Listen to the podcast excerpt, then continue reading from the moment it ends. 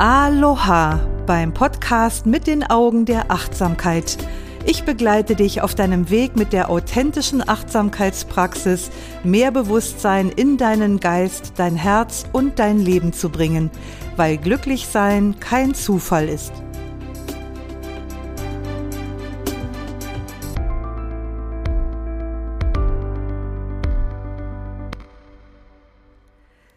Mit einem herzlichen Moin Moin begrüße ich dich zur heutigen Podcast-Folge, in der es um das Thema Flourishing geht. Aber keine Bange, auch wenn Flourishing so viel wie erblühen oder entfalten bedeutet, dann heißt das nicht, dass du mit Tipps für deine Blumentöpfe auf der Fensterbank rechnen musst. Aber wie kam es dazu, dass ich eine Podcast-Folge dazu mache und auch einen Beitrag in meinem Achtsam Achtsamkeitsblog über Flourishing geschrieben habe? Nebenbei bemerkt heißt das, dass du diesen Beitrag auch lesen kannst und den Link findest du in den Show Notes. Ja, ich habe ja meinem wunderbaren Achtsamkeits-Online-Kurs den Namen Flourishing Your Mind and Life gegeben. Und da werde ich natürlich öfter mal gefragt, was es mit diesem Begriff Flourishing eigentlich auf sich hat und wie ich darauf gekommen bin.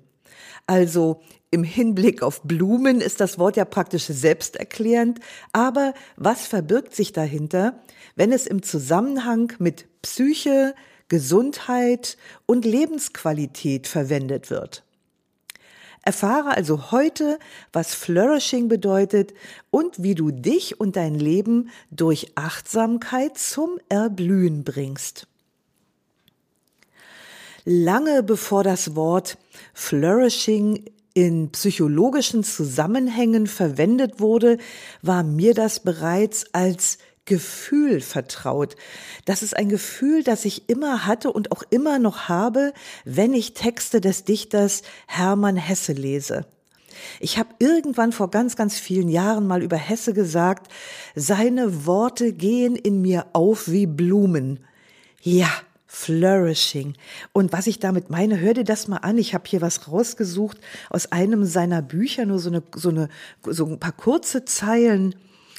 Ich hielt meinen Becher fest, den die Wirtin wieder auffüllen wollte, und stand auf. Ich brauchte keinen Wein mehr. Die goldene Spur war aufgeblitzt. Ich war ans Ewige erinnert, an Mozart, an die Sterne. Ich konnte wieder für eine Stunde atmen, konnte leben, durfte da sein, brauchte nicht Qualen zu leiden, mich nicht zu fürchten und mich nicht zu schämen der vom kalten Wind gezauste dünne Sprühregen klirrte um die Laternen und blitzte mit glasigem Geflimmer, als ich auf die still gewordene Straße hinaustrat. Ist das nicht fantastisch? Das ist es, was ich meine und was ich mit diesem Gefühl von Flourishing schon immer verbunden habe. Aber schauen wir mal auf den Begriff Flourishing in der Psychologie. Anfang der 2000er Jahre ist mir in einer psychologischen Vorlesung zum ersten Mal der Begriff Flourishing im Zusammenhang mit Psychologie begegnet. Und soweit ich weiß, war es die amerikanische Psychologieprofessorin Barbara Fredrickson, die ihn erstmals in den psychologischen Kontext gebracht hat. Barbara Fredrickson forscht im Bereich positive Emotionen und Resilienz. Und im Grunde geht sie dabei der schlichten Frage nach, was glücklichere Menschen aus uns macht. Also was sind die Bedingungen dafür, unser vollständiges Potenzial zu verwirklichen, uns zufrieden und erfolgreich zu fühlen, harmonische Beziehungen zu haben, Sinn im Leben zu empfinden und Krisen nicht nur zu meistern, sondern auch noch daran zu wachsen. Das ist also das, dem sie so nachgeht in ihrer Forschung über positive Emotionen und Resilienz. Und sie definierte auch Languishing. Also damit hat sie ein, äh, das Gegenteil von Flourishing definiert. Fachleute sehen in Languishing eine ich zitiere das mal, defizitäre Lebenshaltung mit vermindertem energetischen Niveau. Also so schön können das immer nur Wissenschaftler ausdrücken. Languishing, languishing als das Gegenteil von flourishing, als defizitäre Lebenshaltung mit vermindertem energetischen Niveau. Und gekennzeichnet ist dieser Zustand, so die Wissenschaftler, durch Leere, durch das Gefühl von Leere, unausgefüllt sein, Sinnlosigkeit und Unzulänglichkeitsgefühle. Also das genaue Gegenteil davon zu, zu wachsen und zu erblühen. Aber einem breiten Publikum über Fachkreise hinaus bekannt wurde der Begriff Flourishing erst durch den Psychologen Martin Seligman, der hat Flourishing zum zentralen Konzept der positiven Psychologie ge gemacht. Und vielleicht hast du schon mal was von der positiven Psychologie gehört. Seligman ist ja Mitbegründer der positiven Psychologie, die sehr innovative Wege geht, weil sie sich eben nicht am pathologischen und defizitären ausrichtet, sondern sich eben der Frage widmet, was macht Leben eigentlich lebenswert?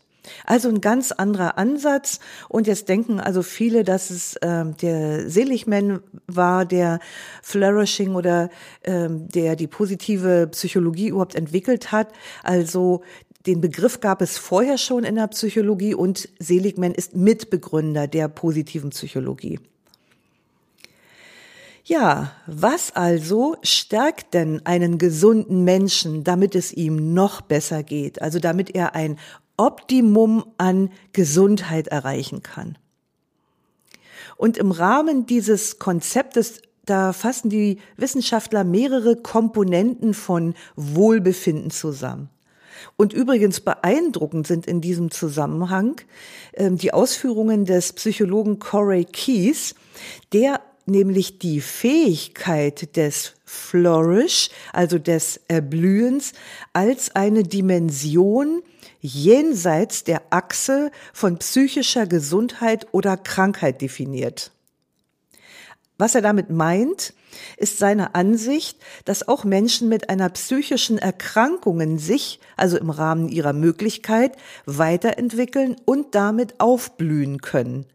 Also das finde ich auch ziemlich sensationell an dem Konzept, dass man nicht nur guckt, das ist jetzt irgendwie ähm, nur was für Gesunde, sondern dass sie sagen, nein, auch Menschen mit einer psychischen Erkrankung haben dieses Potenzial des Erblühens in sich. Und zum ganzheitlichen Verständnis sei hier auch noch bemerkt, dass die Definition von Gesundheit in der positiven Psychologie weit über die Beschreibung von Gesundheit als Abwesenheit von Krankheit hinausgeht.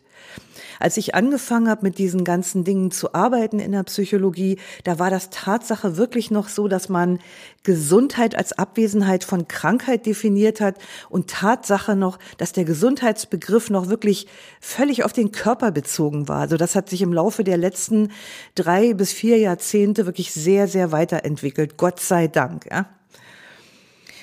In den Gesundheitsbegriff der positiven Psychologie fließen einige Aspekte ein, also zum Beispiel das Entwickeln eigener Stärken, also Potenzialentwicklung, finde ich total gut, Lebenssinn und persönliches Wachstum. Indem also diese Aspekte gefördert und kultiviert werden, entstehen positive Gefühle, die eben zu diesem Flourishing führen, also zum Aufblühen eines Menschen in seinem Leben. Also, ne, indem man eben die eigenen Stärken entwickelt, Lebenssinn findet und sich persönlich weiterentwickelt. Flourishing wird auch als Wohlbefinden bezeichnet und in der positiven Psychologie oft mit Glück gleichgesetzt. Also Flourishing ist gleich Glück. Und auch hier ist wieder eine Begriffsdefinition nötig, denn unter Glück wird ja oft so landläufig ein momentanes Glücksempfinden verstanden. Also dieses Mal eben so kurz happy zu sein. Und das ist dann immer so von äußeren Umständen abhängig. Wenn außen alles stimmt, so dann habe ich das Gefühl, ach, jetzt bin ich gerade mal so glücklich. Aber im Kontext von Flourishing und der positiven Psychologie steht Glück nicht für solche kurzlebigen Stimmungslagen, sondern für den dauerhaften Zustand eines Wohlbefindens, der verschiedene Aspekte der Persönlichkeit und des Lebens umfasst. Also das ist schon ein ganz umfangreiches und sehr komplexes Konstrukt. Vielleicht ahnst du schon langsam, warum ich Flourishing in die Nähe von Achtsamkeit gerückt habe.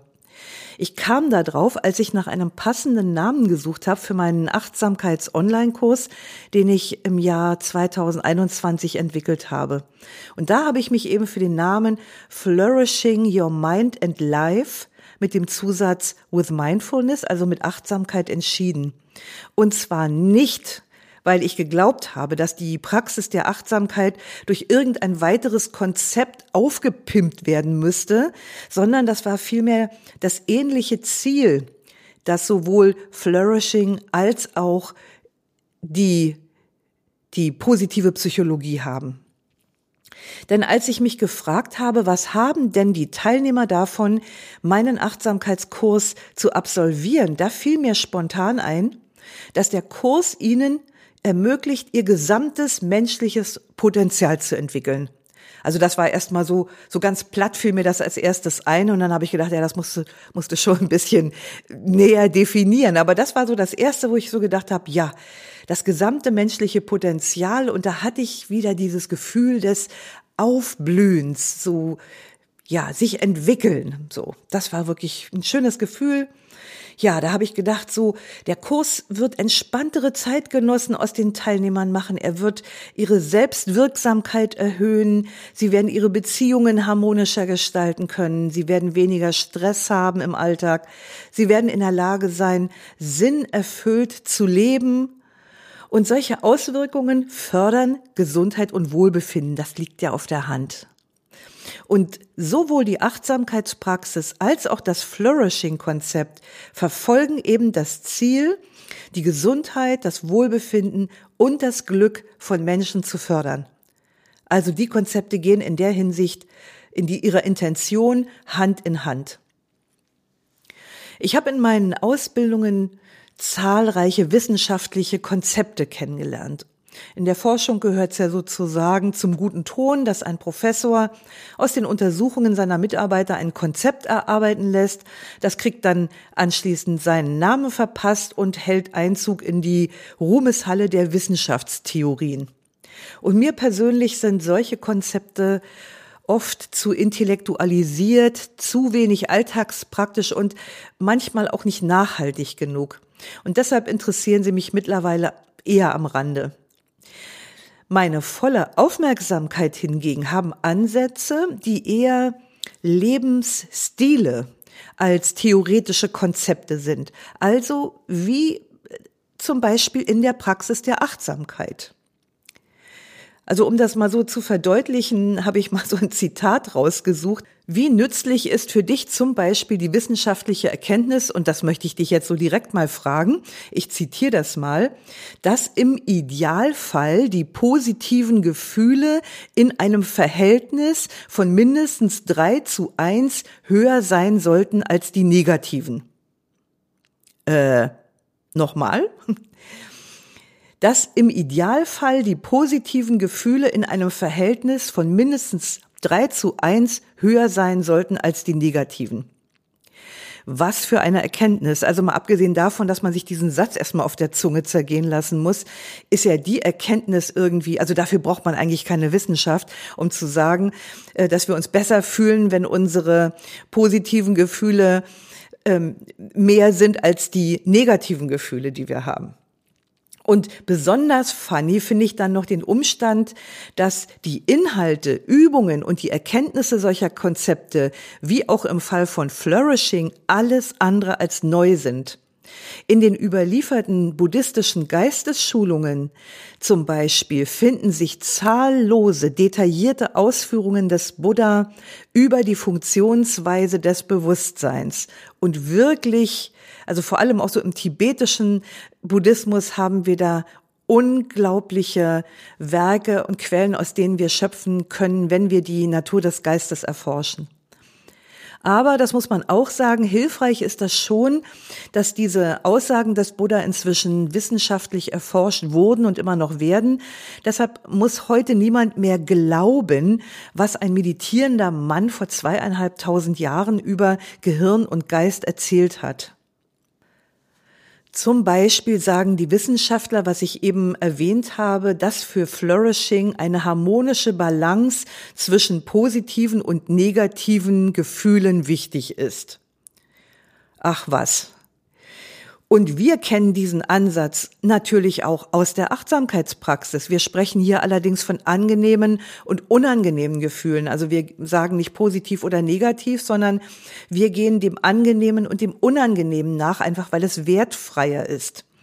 In der Achtsamkeitspraxis erforschen wir dazu unsere Empfindungen von Moment zu Moment und wir trainieren eben nicht gleich auf angenehm oder unangenehm anzuspringen, und das wiederum führt dann zu einer Verringerung von Reaktivität und dadurch zu selbstbestimmterem Handeln, was letzten Endes nicht mehr bedeutet, äh, nichts anderes bedeutet als eine Erhöhung von Selbstwirksamkeit. Oder anders gesagt, wir erleben uns als entspannter, weil wir nicht mehr auf jeden Zug aufspringen, der an unserem Bahnhof hält. Professorin Fredrickson hat auch herausgefunden, das ist auch sehr interessant, wenn gleich nicht wirklich neu, dass wir unter dem Einfluss von Dankbarkeit, Liebe und Neugier wacher, offener und aufnahmebereiter für unsere Umwelt sind. Gut erkannt. Offen lässt sie indes, wie wir es schaffen, im Alltag einen konkreten Nutzen aus dieser Erkenntnis zu ziehen. Es geht ja nicht nur um die Frage des Was, sondern auch um die Frage des Wie. Aber die Achtsamkeitspraxis hat hier gute praktische Antworten. Durch die Achtsamkeitspraxis werden wir fortlaufend dazu ermuntert, uns unserem inneren Erleben und auch dem äußeren Erleben mit Neugier, Offenheit und Vorurteilsfreiheit zuzuwenden. Ich hatte jetzt gerade wieder eine Präsenzwoche unserer Achtsamkeitstrainerausbildung und da haben wir in der Gruppe direkt wieder darüber gesprochen, wie wichtig diese Neugier, dieses Interesse ist an der Erforschung unserer unseres Inneren, unserer inneren Muster, unserer inneren Gedanken, unserer Gefühle.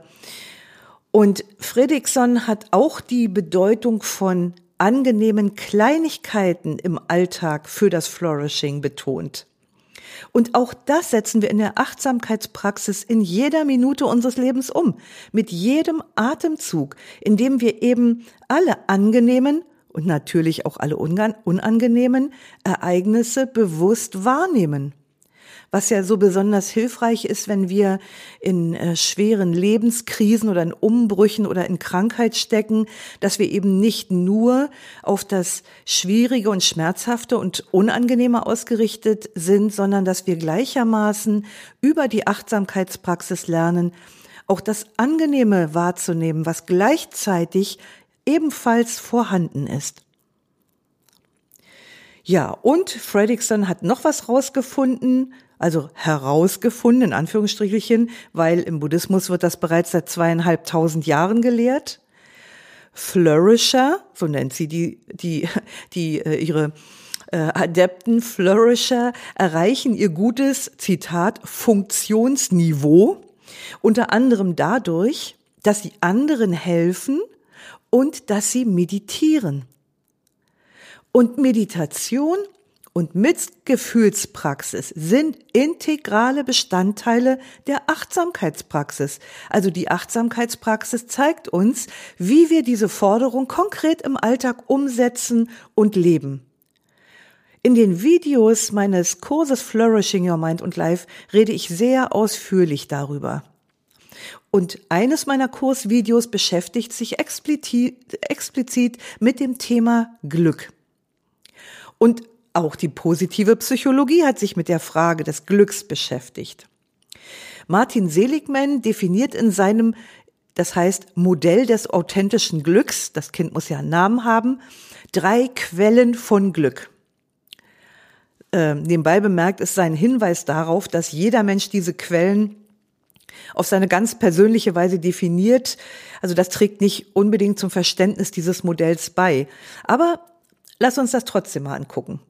Also, in seinem Modell des authentischen Glücks geht es zusammengefasst um drei Arten von Glück, nämlich einmal das sogenannte Wohlfühlglück. Also das ist so ein Glück, was er definiert, was durch körperliches Wohlbefinden entsteht. Dann Glück durch Sinnhaftigkeit. Das nennt er Werteglück und Glück durch engagiertes Leben. Und dabei bezieht er sich, und jetzt kommt noch wieder was Interessantes ins Spiel, er bezieht sich beim engagierten Leben auf das Flow-Konzept des Psychologen Michali Csikszentmihalyi. Das würde jetzt den Rahmen dieser Folge sprengen, wenn ich jetzt auch noch auf Flow näher eingehen würde. Aber so viel. Auch hier wieder werden die Parallelen zwischen positiver Psychologie und Achtsamkeit deutlich. In der Achtsamkeitspraxis wird sozusagen diese Theorie lebendig.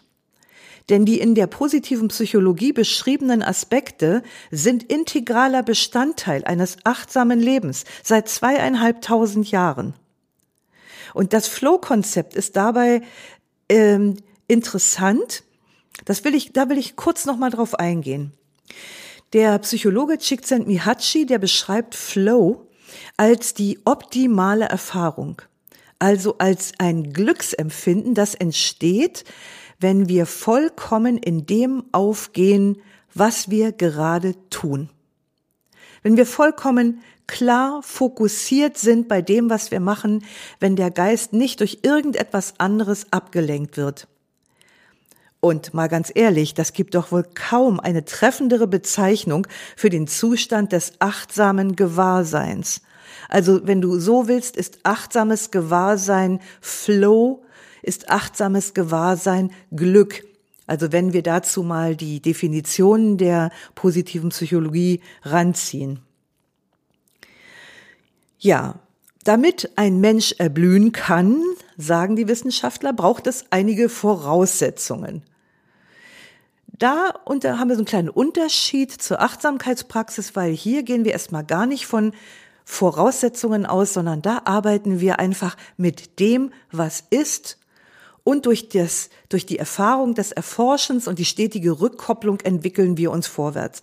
Aber in diesem Konzept gibt es Voraussetzungen, die erwartet werden und die heißen, das sind im Wesentlichen drei, ein reiches Repertoire an Denk- und Handlungsstrategien ein reiches Repertoire an Denk- und Handlungsstrategien. Das ist was, wo man immer sagt, äh, das braucht man, um mit Stress flexibler umgehen zu können.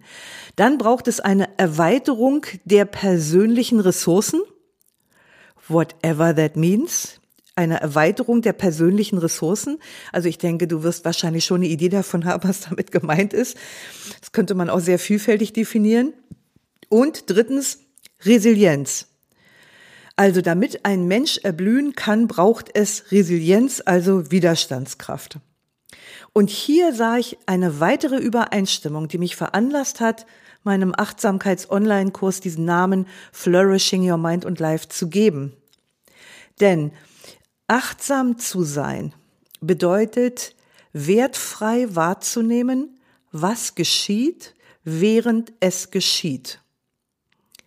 Indem wir also unser Denken, Fühlen und Handeln im gegenwärtigen Moment erforschen, stoßen wir auch auf dysfunktionale, also wenig hilfreiche Denk- und Fühlmuster und Verhaltensweisen, die unserem Glück im Wege stehen.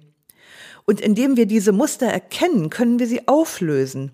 Und wenn wir sie auflösen, dann können wir situationsgerechter handeln und im Einklang mit unseren wahren Gefühlen, Bedürfnissen und Werten. Das heißt also, die innere Erforschung in der Achtsamkeit führt zu diesem reichen Repertoire an Denk- und Handlungsstrategien dazu, andere Optionen zu sehen und auch neue Handlungsweisen auszuprobieren. Und die diese Selbsterkenntnis, die aus der achtsamen inneren Forschung entsteht und die daraus resultierenden neuen Umgehensweisen, die stellen eine Erweiterung der persönlichen Ressourcen dar. Und diese Erweiterung der persönlichen Ressourcen erhöht die Selbstwirksamkeit und damit die Resilienz, also die psychische Widerstandskraft. Und damit haben wir alle drei Punkte in der Achtsamkeit, von denen die Wissenschaftler sagen, die müssen erfüllt sein, damit ein Mensch erblühen kann. Ja, bingo, würde ich mal sagen, so, ne?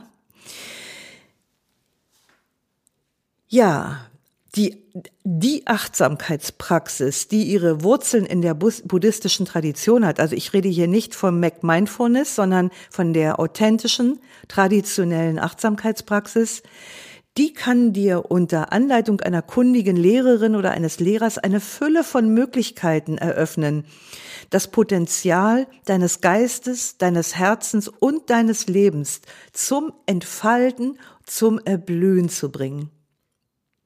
Und das Schöne dabei ist auch noch, das ist konzeptfrei. Die Achtsamkeitspraxis, die schreibt dir nicht vor, wie du das im Einzelnen tun sollst. Keiner sagt dir, was du in deinem Leben zu tun und zu lassen hast. Die Achtsamkeitspraxis zeigt dir einen Weg, wie du das selbst herausfindest. Denn du bist der Experte für dein Leben. Die Achtsamkeitspraxis zeigt dir den Weg, wie du das herausfindest. Und vielleicht kann dir ja mein Achtsamkeits-Online-Kurs Flourishing Your Mind and Life ein wertvoller Begleiter auf deinem persönlichen Weg sein. Ich wünsche es dir von Herzen. Auf jeden Fall hast du heute etwas über Flourishing als Teil der positiven Psychologie erfahren und darüber, wie sehr sich diese wissenschaftlich erforschten Konzepte in der buddhistisch basierten, sehr alltagstauglichen Achtsamkeitspraxis widerspiegeln. Und damit sind wir auch schon am Ende dieser Folge angelangt. Und wie ich anfangs schon gesagt habe, gibt es diese Folge auch als Artikel zum Lesen in meinem Achtsamkeitsblog. Den Link findest du in den Show Notes. Und ich freue mich, wenn du ein paar Gedanken zur heutigen Folge beim Artikel in meinem Achtsamkeitsblog hinterlässt oder auch beim Post zu dieser Podcast-Folge auf Facebook oder Instagram. Und dort findest du mich unter doris.kirch.achtsamkeit. Schön, dass du heute wieder mit dabei warst. Lausche, lerne, liebe und lass uns mit Leichtigkeit leben. Bis nächste Woche. Deine Doris.